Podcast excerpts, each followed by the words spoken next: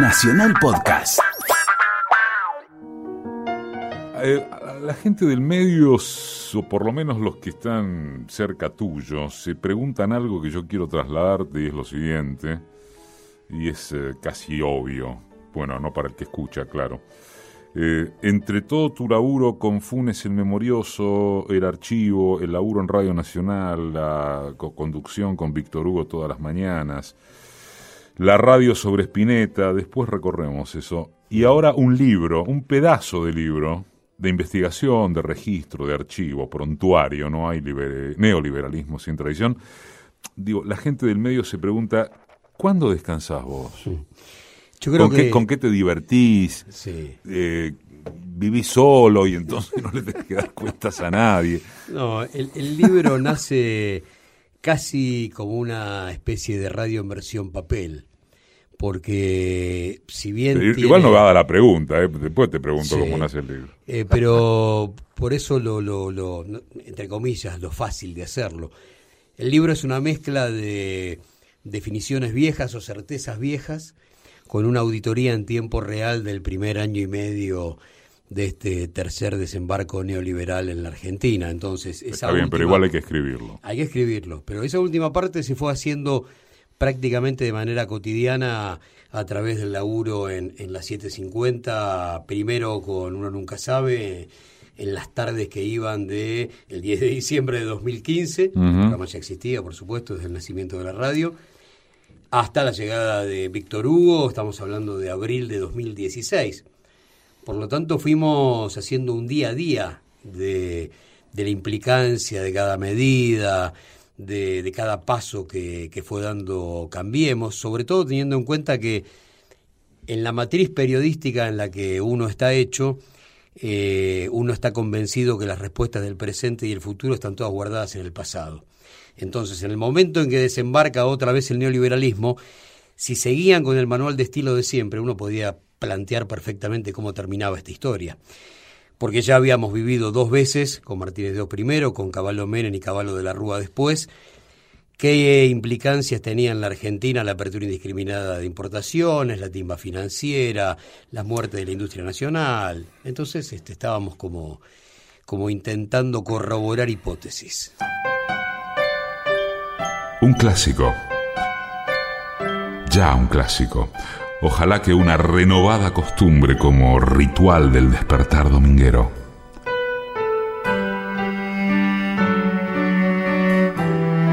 Domingos, 11 a 12, un programa de entrevistas. Decime quién sos vos. Hoy cuenta quién es una de las grandes referencias de la radiofonía argentina.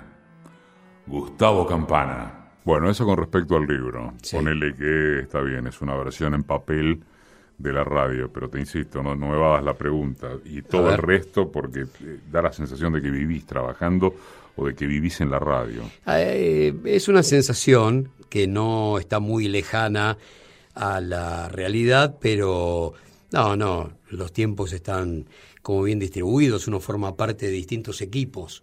Entonces, este, eh, uno es la suma de las partes, uno no es íntegramente Funes, ni íntegramente La Mañana de Víctor Hugo, ni íntegramente La La La, ni, ni nada de lo que hacemos. Soy como un engranaje con distinto grado de responsabilidad en cada uno de, de esos lugares. Pero también es lo que me mantiene vivo desde hace poco más de 35 años como periodista. Esto fue siempre igual. Eh, nunca fue distinto, por ahí sin el grado de, de, qué sé yo, no sé cómo explicarte, de exposición que, que tengo en los últimos cuatro o cinco años, en virtud primero de la generosidad de, de la gente de Nacional, de, haberme dado tanto aire y después, por supuesto, y en paralelo todo lo que fue el laburo de las 750, porque empezaron las dos prácticamente en el mismo momento. ¿no? Se dieron, este, mi ingreso a Nacional es prácticamente paralelo a, a mi ingreso a la 750, por lo tanto, ese proceso que lleva siete años este, es una frutilla del postre a, tantos años de laburo. Campana es egresado de la Escuela Argentina de Periodismo y empezó a trabajar en medios gráficos. Lo hizo como redactor en varias revistas deportivas, como Minuto en el Básquet y Dobles, y también en las editoriales Experiencia y Tobel. Se conoce poco de tu vida personal, de tanto que anda dando vueltas todo lo que es tu laburo periodístico, eh, y, hasta vos creo que sos algo remiso a hablar de eso. ¿Dónde nace la historia esta, la historia tuya con el periodismo? ¿Venís de dónde, por ejemplo? O, de qué ámbito, o de qué tipo de formación, o de qué militancia, o de lo que fuera que desemboca en el periodismo? Si yo tengo que buscar algún dato, eh, quinto grado con otros dos compañeros, armamos una... Acá en Buenos Aires. Acá en Buenos Aires, en en el barrio de Belgrano, en Kramer y Juramento, en la escuela Alberdi, en la 5 del distrito 10. Nosotros éramos una familia de Boedo, de la casa que había hecho mi, bisabuelo en Castro Barros, entre Inclán e Independencia, hasta que mi viejo engancha un laburo en una portería en Amenábar y Echeverría. Así que fue como un exilio para aprender. De al grano. Claro, un idioma nuevo, este, todo era distinto. Y el factor igualitario era la escuela pública. Ese era el enorme factor igualitario, hablamos del año 68 primer grado. Déjame acotar porque pienso que con un tipo como vos sirve, ¿no? Eh, igualitario y de prestigio. a mí me interesa remarcar esto. Me parece que es importante remarcar esto de que hace 40 años y un poco menos también, eh, eh, a la privada iban los burros. Exacto, los repetidores. Los repetidores. Claro. Los que intentaban sortear el obstáculo de saber. Sí, no, eso está clarísimo. Era para un sector muy residual eh, el, hecho de la escuela privada. Para nosotros estar en la escuela, en la escuela pública, primero que era lo más natural, lo más normal. El guardapolvo blanco todavía era un factor absolutamente igualitario. Entonces nosotros en, en esas aulas nos sentamos siete años con, qué sé yo, el hijo de Silencio de Estañe, que era embajador argentino en Brasil en, el, peronismo, eh, con el hijo del embajador de Egipto, con Smith, que era el hijo del cónsul de los Estados Unidos, y con un montón de hijos de la clase media y de los laburantes. Eh, por lo tanto, era un factor absolutamente igualitario. Bueno, entonces en quinto grado. En quinto grado, con tres compañeros, armamos una revista, por supuesto con, con repuestos de, carpeta, revista de número único. Quinto grado, quinto grado, 11 años. Sí, 11 años, que imitaba, por supuesto, lo que para nosotros era la Biblia periodística, que era el gráfico, porque estábamos, por supuesto, eh, eh, en pleno amorío con, con el fútbol y con los deportes, y entonces el gráfico era eh, algo así como el parámetro de lo que queríamos ser. Había un profesor que, que, por supuesto utilizaba eso como un gran pretexto para, mira, se escribe así, se conjuga de esta manera, ¿por qué no titulan asá? Y ese fue una gran guía. A tus 11 eh, años. A mis 11 años. Fuerte. La historia es que los tres fuimos periodistas. Esto fue fuertísimo porque dejamos de vernos después que terminamos séptimo grado durante muchos años y los tres fuimos periodistas. Carrito Fernández lamentablemente murió en el 2006 viniendo de una transmisión de San Juan, de San Martín de San Juan, Huracán. Yo llegué a trabajar con él en Radio Splendid 97, 98, lo que fue una alegría enorme. Y Javier Avena creo que es hoy director del, del diario de Río Negro, después de haber pasado por Atlántida, por Perfil. Bueno, todos compañeros de, de la Juan Bautista Alberti cuando teníamos 11 años. Ya en tercer año decido que voy a seguir periodismo y entonces por en, ese momento ingresar al periodismo era ingresar por el periodismo gráfico. Después ibas a ver cómo venía la, la secuencia. Entonces me fui a estudiar un año mecanografía al Instituto Olivos, que estaba en Maipú, ya vivíamos en Vicente López, en Maipú al 700, por ahí, y esas Olivetti de teclas negras me marcaron para siempre, porque hoy escribo como escribía a los 15 años, al tacto, este, con ese sueño de si yo voy a ser periodista tengo que saber escribir a máquina. Y ahí lo decido, voy, me anoto cuando termino quinto año en la Escuela Argentina de Periodismo, que estaba en Uriarte y Santa Fe, donde hay una iglesia y la iglesia tiene un colegio primario. A la noche, en el vespertino, era Escuela Argentina de Periodismo. Estamos con vos por Facebook en Decime quién sos vos, programa de radio. ¿Y cuándo podés empezar a vivir de...?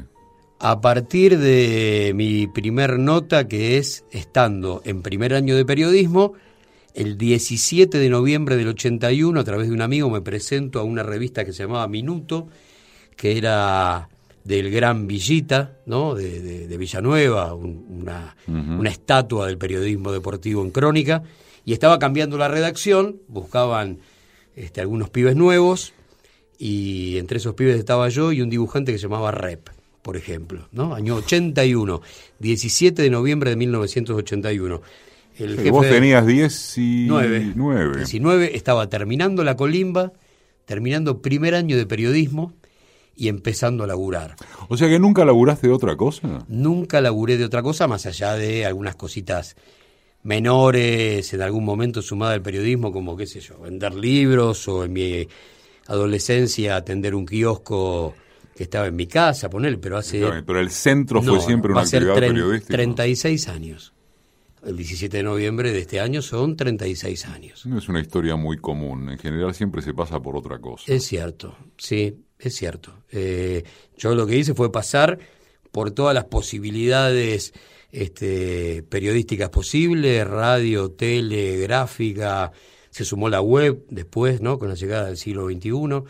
Eso sí, eso sí, pero no, nunca hice otra cosa. Pasé por todas las experiencias de, de entender los distintos lenguajes, ¿no? El televisivo, el radial, el ¿Hay, hay, hay un campana que, que, sabe hacer otra cosa que, que, no se conoce y que podría haber sido otra cosa?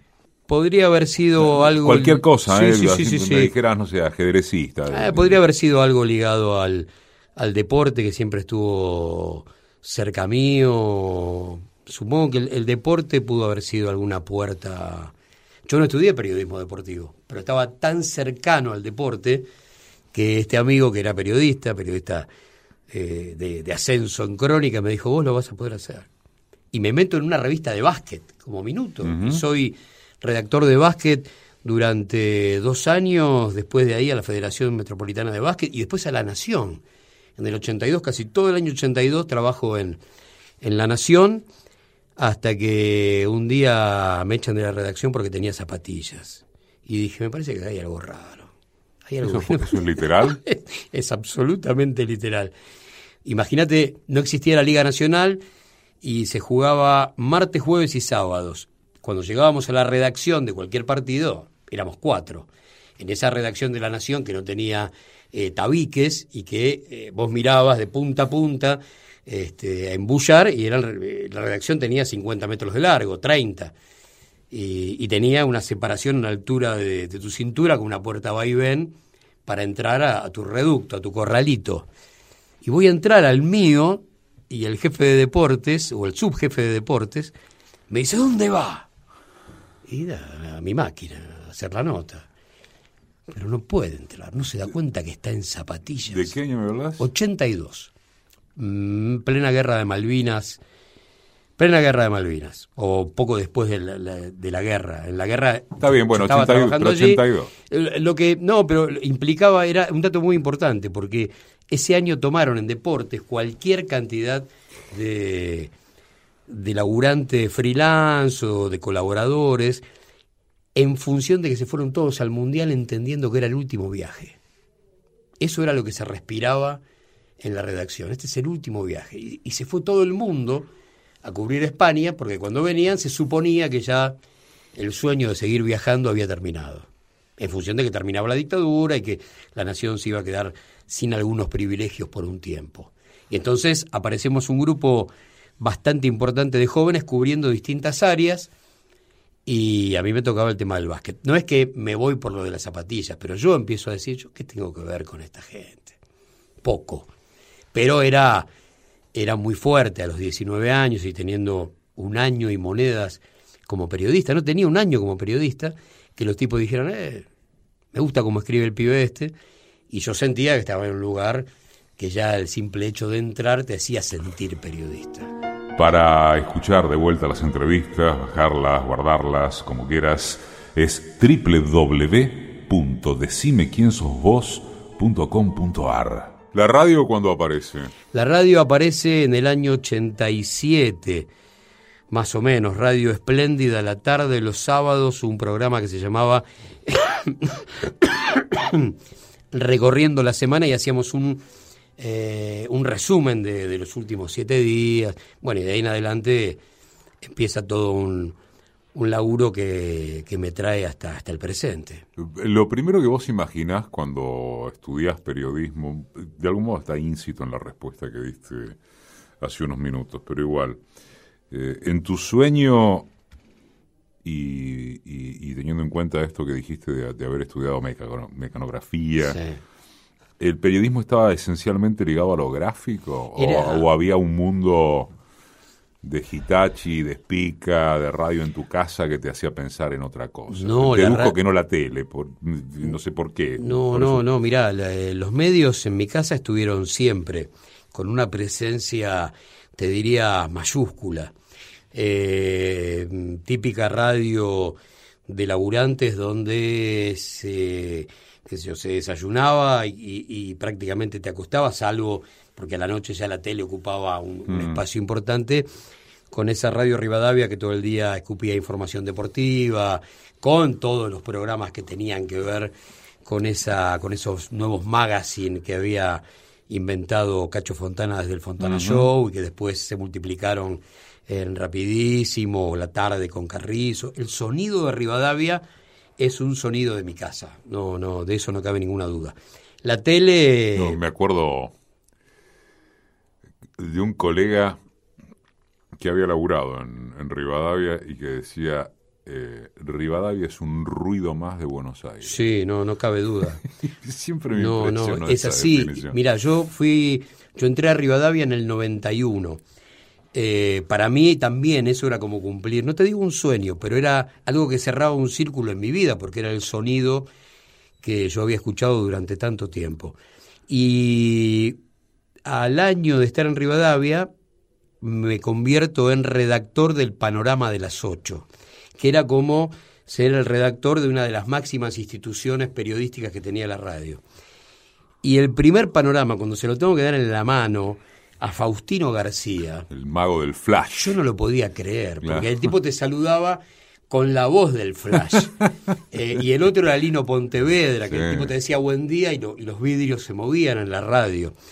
Eh, por lo tanto, ahí eh, termino de dar un, un, cierro un círculo muy importante porque me ligo a ese sonido. Todavía estaba Vivo Muñoz, por supuesto, rapidísimo, con el cual también tengo una historia muy particular porque me transformo en móvil de rapidísimo en poco tiempo, en móvil del rotativo, que era ser el móvil en el horario de rapidísimo.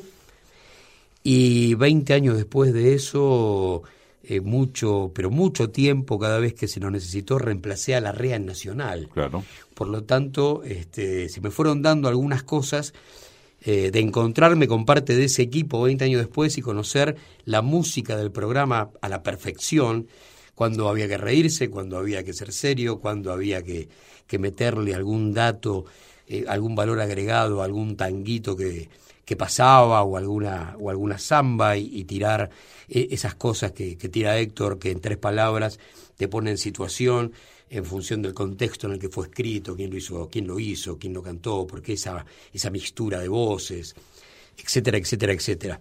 Este, cómo reírnos eh, frente a cualquier ocurrencia, de, en este caso de chocolate y en el caso de, de, de mi tiempo como movilero de Mario Sánchez, por ejemplo. Eh, así que se fueron dando cosas en este devenir de 36 años que en lo personal fueron un mimo bárbaro.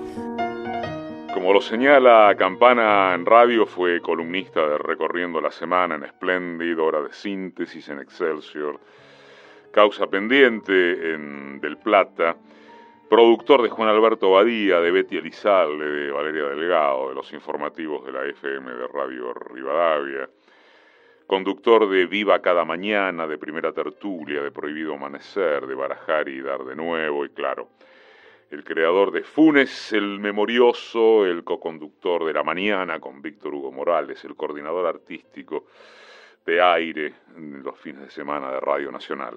Eh, Funes el memorioso, que es uh, seguramente la producción de archivo histórico más importante que tiene la radio argentina. ¿Nace por un gusto personal tuyo respecto de todo lo que tiene que ver con la historia y los contextos? ¿O nace porque te das cuenta que justamente puede ser complementario, ¿no? Eso en la radio estaba faltando.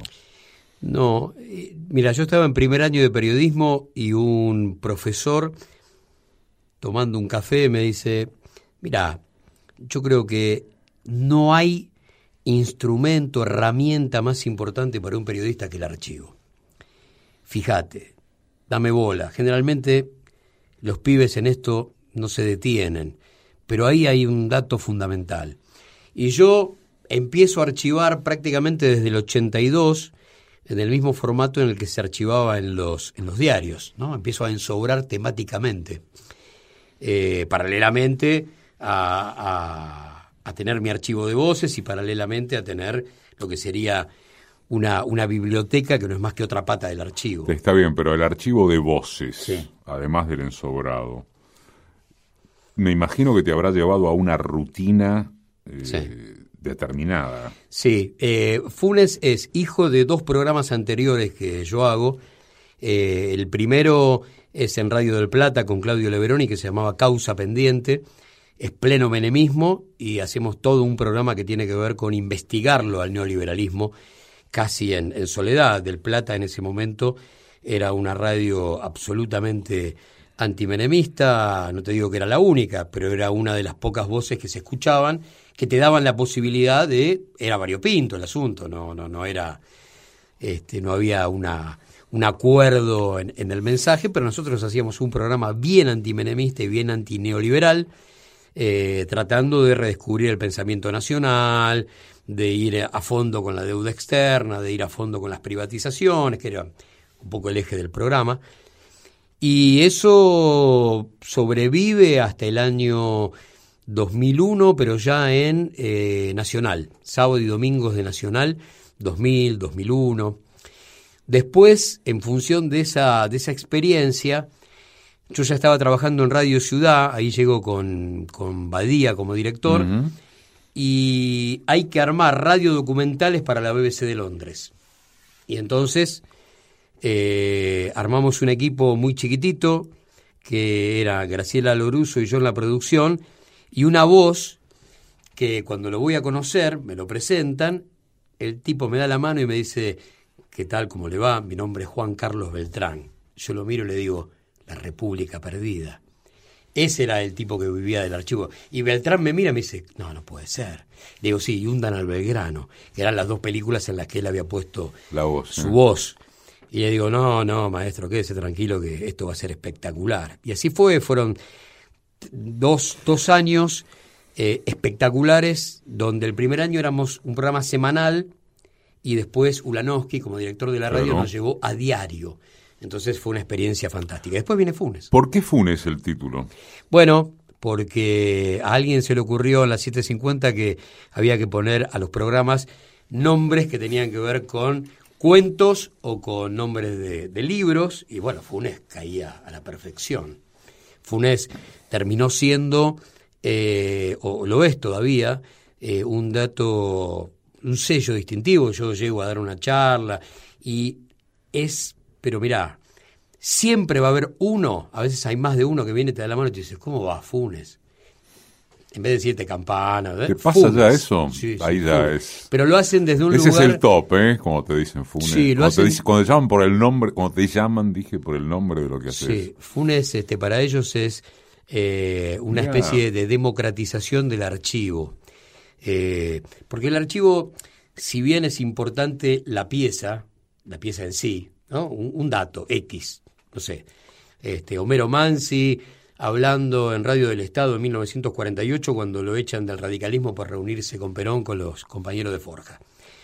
Son 14 minutos inigualables. Ahora, eso, mixturarlo, ponerlo en el contexto de la Argentina 45, 46, 47, 48, es el verdadero juego. Porque si lo tengo a Mansi solo diciendo ese final donde algunos radicales dicen que somos peronistas y algunos peronistas dicen que somos oposición. No, señores, somos radicales revolucionarios. Así termina ese discurso de 14 minutos. Es importante, pero es mucho más importante ponerlo en contexto para armar la postal de época. Y ese es el laburo de Funes. Por eso cuando uno dice, no, qué buen programa de investigación, intentamos que cuando hablan de Funes digan programa de reconstrucción histórica sin piezas nuevas, pero como si tuviéramos el rompecabezas armado arriba de la mesa, vino alguien, le pegó a la mesa, volaron por el aire mil fichas y el laburo de Funes es rearmarlo. Respiro, remanso, esencia, bálsamo también puede ser. Se nos ocurren esas palabras para definir este espacio de los domingos, ahora de 11 a 12. Un programa de entrevistas Decime quién sos vos. Un hombre de nuestro periodismo, de lo mejor de nuestra radio, Gustavo Campana, está contando quién es. ¿Y ahora cómo seguís grabando? No me refiero a la, a la, a la, herramienta, al dispositivo técnico, sino a, al tipo de selección de lo que vas guardando en el archivo. Y hoy la verdad es que es mucho más fácil que hace 30 años, no cabe ninguna duda. Porque me refiero al mecanismo de selección. Y el mecanismo de selección yo creo que es siempre el mismo. Obvio que no cabe duda, es absolutamente subjetivo y es lo que uno entiende va a perdurar en el tiempo. Hay que hacer una lectura del presente muy aguda para decir esto, no cabe ninguna duda, será una pieza clave dentro de 10, 20, 30 o 50 años. Eh, qué sé yo cualquiera de las cosas que hemos escuchado eh, el 19 de junio tomando deuda externa a 100 años, con eso vamos a hacer programas durante los próximos 50, qué sé yo.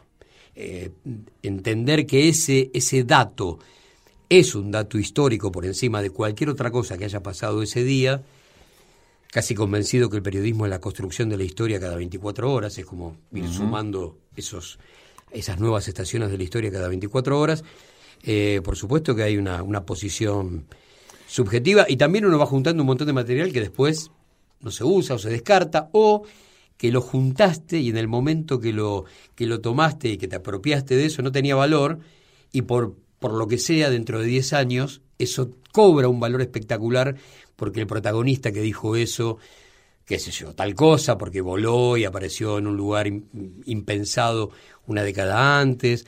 El material la verdad que tiene como un viaja por lugares este, muy particulares. ¿Seguís pensando en cada 24 horas cuando hablas de, periodismo, en momentos en que, en etapas ya, eh, de, tiempo real, de tiempo de tiempo online, quise decir, este, permanente?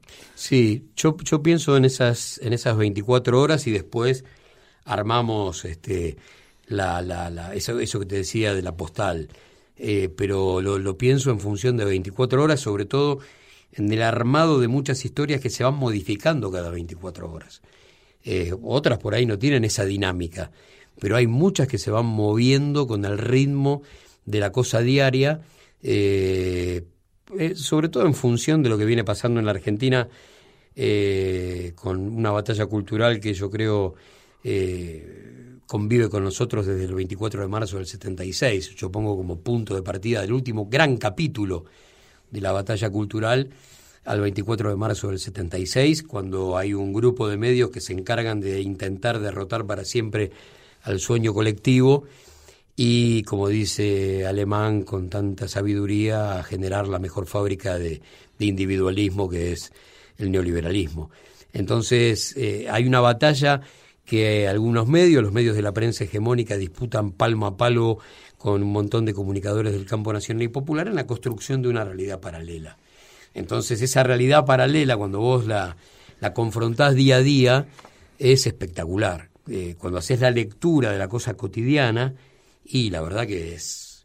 Por ejemplo, si yo agarro la tapa del 24 de marzo del 76, la, la, la tristemente célebre de nuevo gobierno de Clarín, tiene un peso pero si la confronto con la tapa del 30 de octubre del 83, el domingo a la mañana para ir a votar, y los tipos dicen llegamos, Llegamos, eh. es fabuloso, porque vos la confrontás y decís, ¿a dónde llegaron? ¿A qué colectivo político, social te subiste siete años y medio después? ¿Cómo te mimetizaste en el paisaje para llegar a esto la mañana del domingo del 30 de octubre? Y si uno sigue el, el Ese 30 de octubre, perdona que lo Sí, agregue, dale, perdona, dale. bueno, No. yo siempre lo cito, el editorial de Clarín lo firmó Ernestina, Claro. un hecho virtualmente inédito. Sí. Como, como editorial, en tanto expresa la opinión institucional del medio, no lleva firma, pero ese día firmó Ernestina. Y la mañana de ir a votar Macri Scioli en segunda vuelta, la contratapa de perfil se tituló, con la firma de Fontevecchia, Llegamos. Y fue un homenaje explícito a esa tapa de Clarín, y prácticamente lo que estaba diciendo Fontevecchia era, es lo mismo terminar con, con Videla que terminar con el kirchnerismo. Entonces, cuando uno hace todo ese recorrido en la línea de tiempo, eh, entregó con mucho valor agregado análisis que es hasta de data dura, ¿eh? porque esto que estamos planteando Ajá. es análisis de data dura, eh, entrega un análisis que generalmente se le escurre a- a- al hombre común por infinidad de motivos, por, por su vida diaria, por la lucha por sobrevivir, por y somos nosotros los que armamos ese rompecabezas todos los días y, podemos entregar esa- ese dato con valor agregado. El Facebook es Decime quién sos vos programa de radio.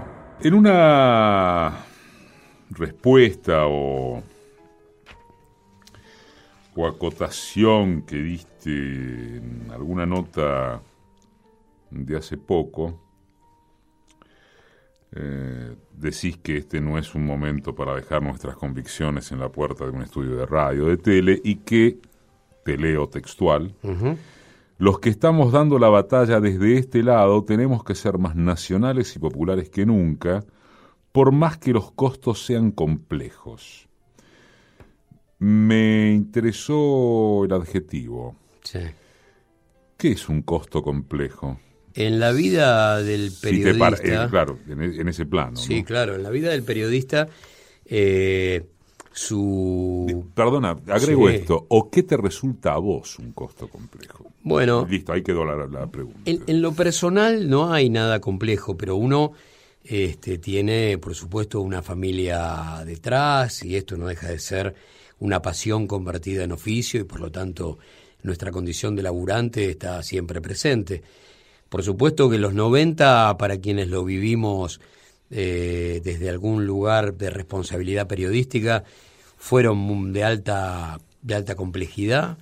Eh, los 90 son todas batallas perdidas, los conflictos laborales terminan en centenares de despidos y uno lleva esa, esa mochila muy fuerte porque cada vez que uno grita lo que piensa frente a un enemigo tan grande como el neoliberalismo, la cosa nunca termina bien.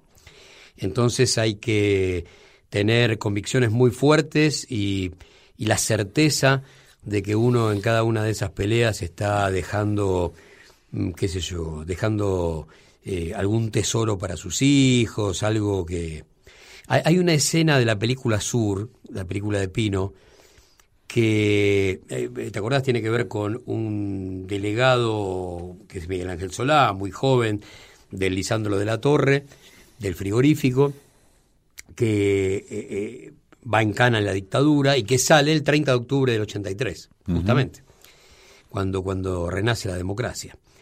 Y el viejo había sido el delegado de la famosa toma del año 59, cuando Frondizi produce la, la terrible privatización y se lo entrega a las corporaciones de, de carne de los Estados Unidos. Eh, y entonces en ese momento el viejo le dice, los muchachos te están esperando en el frigorífico, vos saliste de la cana y todavía no fuiste.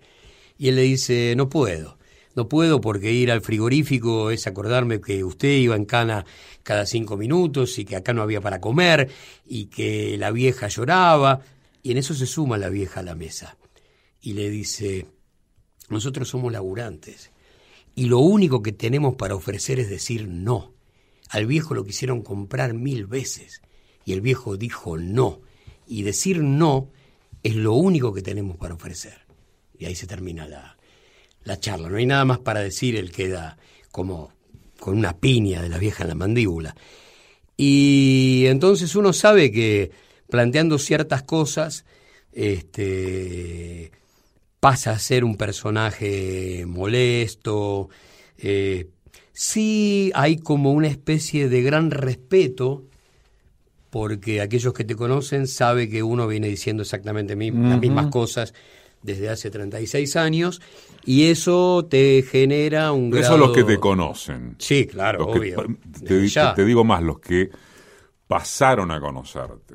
Pero laburar al lado de Víctor Hugo todas las mañanas. No, no, ni hablar. Ya es más complicado desde el punto de vista de alguna factura eh, futura, porque me imagino que económicamente no estás hecho. No, ni mucho menos, ¿no? Un laburante. bueno, pero ponele que tranqui, clase media eh, relativamente acomodada. Pero es interesante hablar de esto porque citaste justamente a los 90, hay mucho de reproducción de los 90 en estos momentos. Y en los 90, sobre todo en el segundo lustro de los 90, me refiero políticamente más que, en lo cronológico, me refiero a, después del 95, a partir del 96, 97, eh, um, surgimiento de la alianza, derrota del menemismo en las elecciones de término intermedio del 97, el estallido de la corrupción, porque además Clarín, sin ir más lejos, le suelta la mano a Menem. Sí, claro. Tráfico de armas. Tráfico de armas. Se podía avisorar un fin del menemismo. Por supuesto, podría no avisorarse una tragedia como la del 2001, un exacto fin, un exacto helicóptero, pero podía avisorarse. Y uno en alguna medida no se sentía tan, tan solo, en todo caso se sentía más ético, más moral con uno mismo, porque lo había dicho casi que desde el Menem con patillas lo, que, lo que había dicho. Pero y en este momento, ¿vos ves un fin? ¿Ves un peligro que en una de esas se mantiene más? Eh, a ver, en lo personal, en este momento yo siento que el lugar que me toca ocupar en la 750 es un privilegio, es una especie de, premio impensado, es un sueño que jamás me permití soñar, estar todos los días a 20 centímetros de, de Víctor Hugo, por lo que él representa profesional, pero esencialmente humanamente, conmigo y con todos los compañeros. Una generosidad este, impresionante para, para todo. Entonces uno tiene la posibilidad de decir las cosas de siempre, de plantear eh, e, e, e, esa línea argumental que desde lo económico y desde lo político a uno lo acompañan desde todo momento, ¿no? El hecho de, estar, qué sé yo, enfrentando la teoría del derrame, enfrentando el endeudamiento externo, a la apertura indiscriminada de importaciones, porque insisto, porque llevamos en la piel dos procesos históricos en menos de 41 años que devastaron a la, a la, Argentina como tal. Entonces uno desde ese lugar no solamente tiene ganas de gritar, sino que siente que tiene que gritar, porque esto ya, ya sucedió y entonces, como también está convencido que lo que mejor hacen este, gran parte de la derecha de Mitre para acá es deshistoriar, es arrancarle páginas al libro de historia para desclasar a millones de seres humanos, que no sepan de dónde vienen, cuáles son sus tradiciones políticas, cuáles son sus tradiciones sindicales, eh, que los pibes cuando laburan ocho horas no pueden referenciarlo con 700 masacrados en la semana trágica del 19 en los talleres de Bacena, en el límite entre Almagro y Huedo, donde hoy está la Plaza Martín Fierro. Pero si vos te apoderás de esa historia, decís, ah, pucha, detrás de cada conquista, detrás de cada derecho, hay pelea, hay muerte, hay desaparecidos, hay exilio, hay cárcel.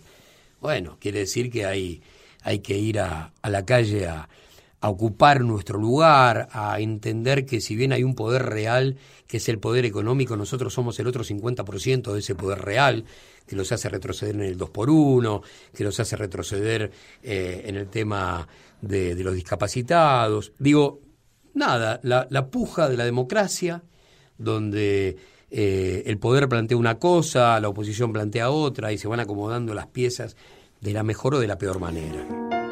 Junto con Mauro Torres y Sergio Cosia, Campana es el creador de lalala.com.ar, que es la primera radio temática dedicada a un autor, a Luis Alberto Spinetta.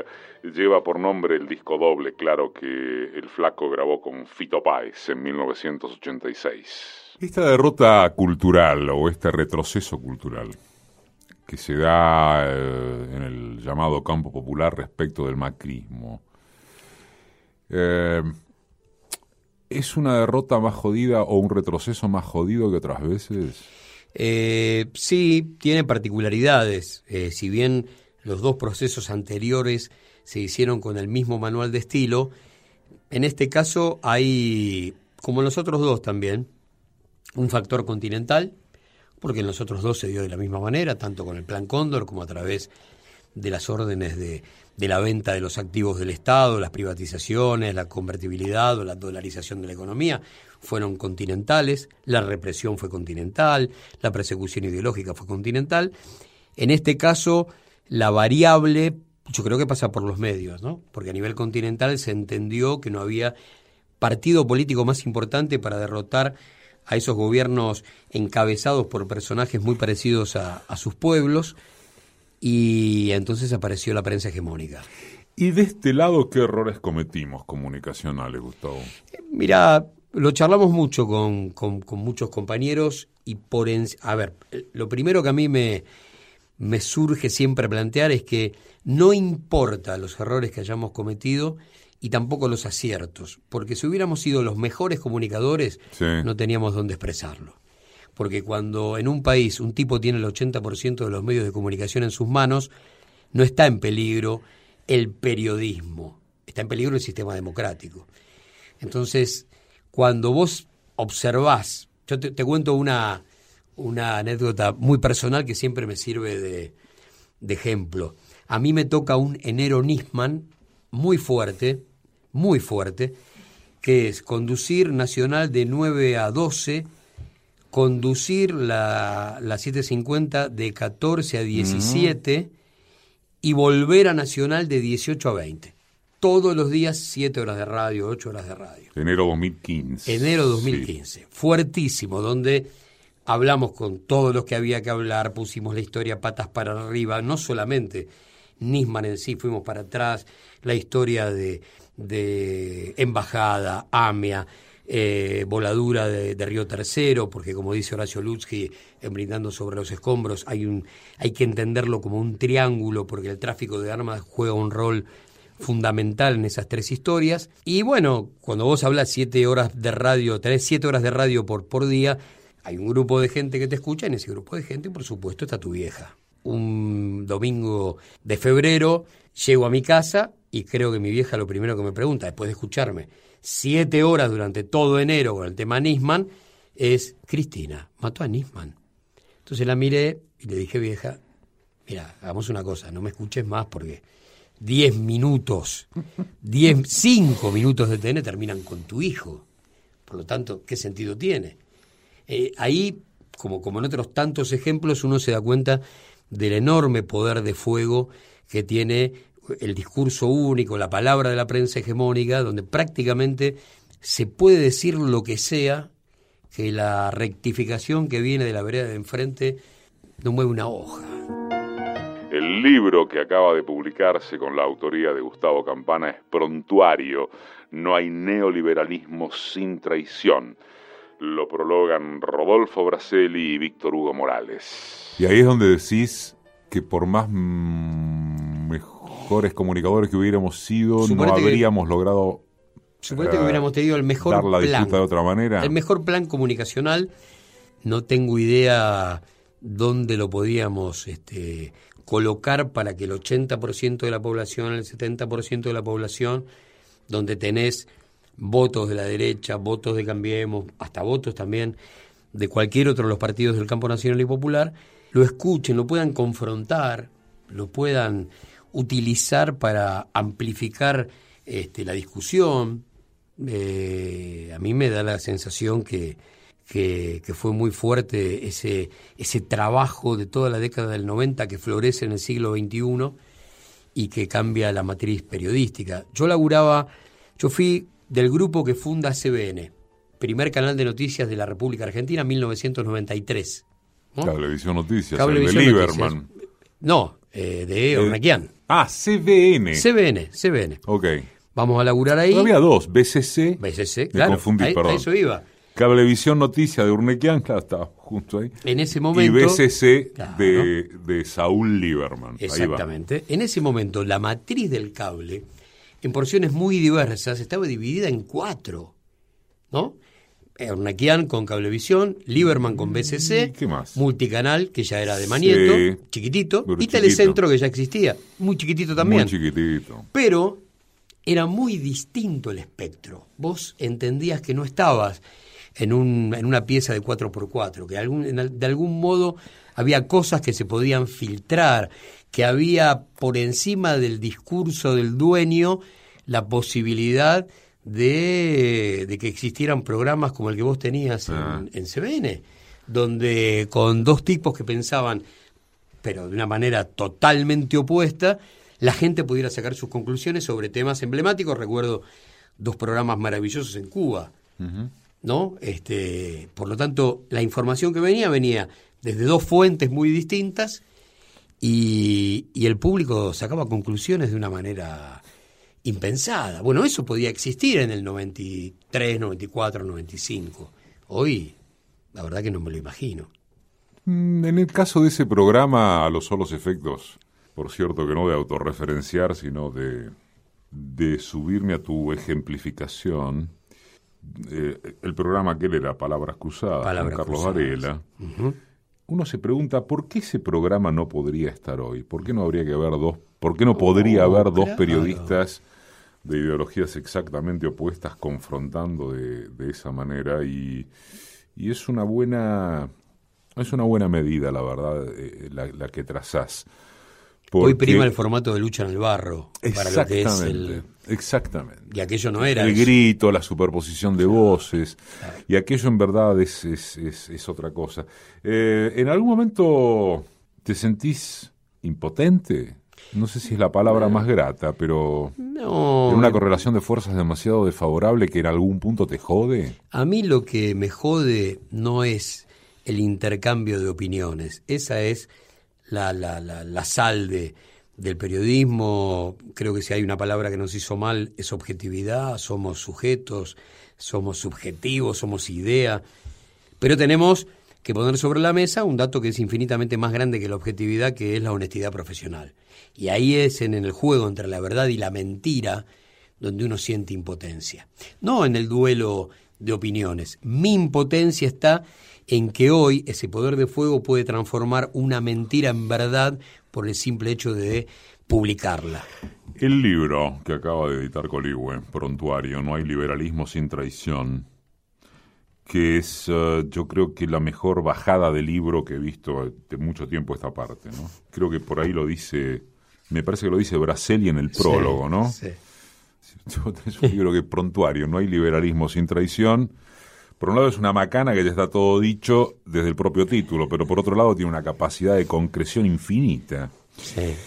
El libro, en tanto libro, en tanto libro, en tanto libro gordo además, Sí, libro sí. con porte, libro con mucha data Mm. de la historia del, del- del año y medio, de, de tanto traidor, de tanto tipo que se dio vuelta. Te representa a vos personalmente, quiero decir, un... no un techo, pero, pero sí una meta.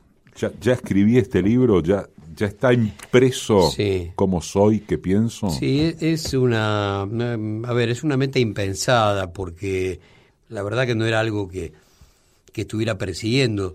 Te soy muy sincero, en los últimos siete años, si, si alguien me persiguió para hacer un libro, fueron los oyentes y el libro tiene que ver con los guiones de Funes y no con, no con otra cosa. Eh, eso fue como un capítulo inconcluso y que habrá que darle, darle un poco de bola. ¿No te llama la atención eso? A mí, vos contaste una, no sé si es intimidad o inferencia, uno también puede contar lo siguiente. Sí. Acerca de esto que decís. Eh, porque este programa ya lleva, ¿cuánto? Ocho, no, ¿cuántas entrevistas llevamos? 2009. 800 y pico. Mira. De- no, ¿eh? Ocho años, claro. Son 300 y pico largas. 300, casi 350. Y es mucha la gente, y algún editor también que te dice, che, no publican esto. Y a esta altura, eso, por esto es lo que quiero compartir con vos. A mí en algún modo me sorprende, porque vos decís, a esta altura tecnológica, Sí, hay los sitios, las entrevistas están cargadas. totalmente. Este, las escuchás por Radio Q, pues si querés, no sé. Este, pero parece ser que, por lo menos para una franja, una minoría, algunos fanáticos, en el buen sentido de la palabra, por alguna razón, el, el tema de lo impreso juega un papel en alguna franja que nosotros mismos no advertimos. Hay algo ¿Qué hay? Y hay algo que es raro, eh, que va desde el olor de la tinta, cuando tenés el libro en tus manos o, o el diario todas las mañanas, este, que son parte de nuestra idiosincrasia. Yo lo veo por ese lado, nuestro formato cultural de, de informarnos, de, de- de toparnos con el saber, tiene forma de libro. Y pasará un rato largo hasta que eso no suceda. Si uno mira eh, año 1951, aparición de la televisión, es el, pero eh, están firmando el certificado de defunción de la radio. Y 60 años después nunca hubo tantas radios. Este, a través del formato habitual o a través de la web. En realidad se habla de la muerte de la tele, no de la radio. Bueno, con el libro pasa algo muy similar. Se habla de convivencia, ¿no? Sí, sí. Del, del ebook con lo impreso. Y la feria, este, con todos sus, sus defectos, este, la feria sigue siendo un momento, eh, este, no te digo clave, pero un momento de discusión política, de confrontación, que pueden estar reuniendo en dos stands muy, muy lejanos a, a ideas muy diversas. El libro sigue jugando un rol, y los diarios, ¿eh? los diarios siguen jugando un rol. Hay diarios en la Argentina que uno no sabe para qué se imprimen, cuánta gente lo puede leer. Pero sin embargo, son como el alimento de la mesa radial. O sea, cumplieron otro No, rol, se gente no transformaron sabe, en otra cosa. claro, mucha gente no sabe, porque le resulta insólito, creo que no lo sabe, que la agenda de los programas matutinos de la mañana más escuchados de los líderes de opinión se arman con el diario impreso, Sí. no con los portales. Y no hay forma de que no Y sea no de hay otra forma manera. de que sea de otra manera. Decime quién sos vos. Eh, un, un periodista que logró que su sueño se transforme en oficio. Entonces, para mí lo más importante de estos 36 años es haberlo logrado. Porque en el momento en que uno entraba al aula hace 36 años, la verdad que no sabía si alguna vez iba a ejercer esto. Entonces cuando empezaba a hacerlo, el tema es, y yo no sé hasta cuándo. Y haberlo logrado, en eso que vos planteabas antes, de que es raro que un tipo hace 36 años que hace esto, eh, es como mi, mi, mi gran triunfo.